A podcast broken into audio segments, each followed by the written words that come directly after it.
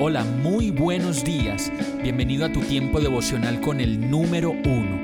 Qué alegría saludarte con la certeza de que Dios está obrando en tu vida su perfecta y buena voluntad, ya sea porque estás aprendiendo de un momento difícil o porque estás disfrutando de su amor a plenitud con paz y tranquilidad.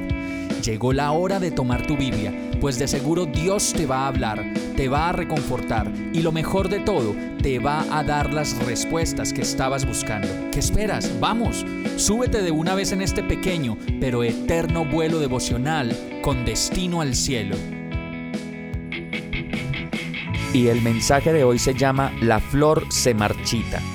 El Salmo 119-160 dice, La suma de tus palabras es la verdad tus rectos juicios permanecen para siempre. Y no sé cuántas veces hacemos alarde de las cosas que tenemos, de la vida que llevamos y lo autónomos y libres que somos para pensar que esta vida que tenemos no se la debemos a nadie y que no existe ningún Dios al que debamos honra ni agradecimiento.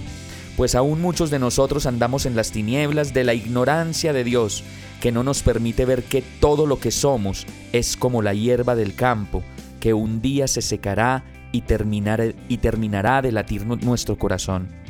Como lo dice Isaías 46 al 8.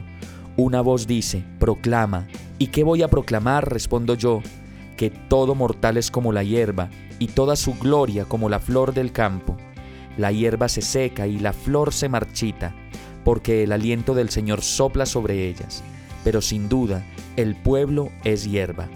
La hierba se seca y la flor se marchita, pero la palabra de nuestro Dios permanece para siempre.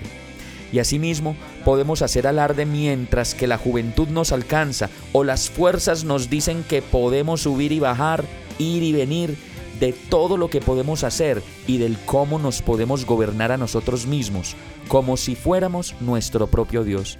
Y en ese ondear de la vida, no rendirle cuentas de nuestros actos y de nuestras declaraciones a nadie, ni siquiera a Dios, quien nos ha dado el palpitar del corazón. Yo creo que un día, como lo dice su palabra, la hierba se seca y la flor se va a marchitar.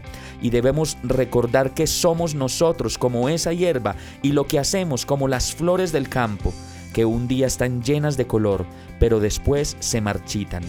Por eso estamos llamados a vivir conforme a lo que Dios dice en su palabra, con una conciencia de Dios que nos permita declararlo a Él como el creador de todo lo que somos y podemos hacer, y así podremos entender que más allá de lo que podamos vivir y experimentar, lo único que permanece para siempre sigue siendo y siempre será su bendita, su perfecta y su amorosa voluntad.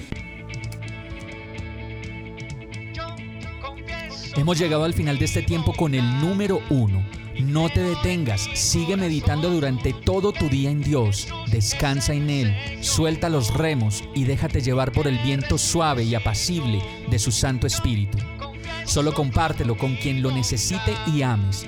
Hoy, de la mano de Dios, todo será un gran día. Para más información visita nuestra página www.iglesiabierta.com o llámanos al 313-334-0116.